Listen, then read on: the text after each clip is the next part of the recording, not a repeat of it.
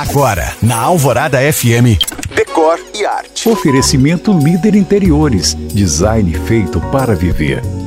Hoje o assunto é a mesa Tulipa, uma mesa emblemática que inclui no rol dos clássicos do design, ou seja, uma peça atemporal e, como tal, muito copiada por aí. A Tulipa, também conhecida como mesa Saarinen, que é o nome do seu autor, o arquiteto finlandês Eero Saarinen, foi criada em 1956 e faz parte de uma coleção chamada Pedestal, que inclui também cadeiras, mesas laterais e de centro. Sua forma orgânica, curva e contínua teve inspiração em uma gota viscosa. Mas se você ainda não identificou essa peça pelo nome e nem pela minha descrição, Deixa eu te ajudar. A tulipa é aquela mesa que parece uma mesa dos Jetsons. Sabe aquele desenho animado dos anos 70 que virou cult por sua visão futurista? Pois é, mas voltando à mesa, eu quero te falar mesmo é que o seu formato inusitado, tal formato de gota, revolucionou o design na época por dois motivos.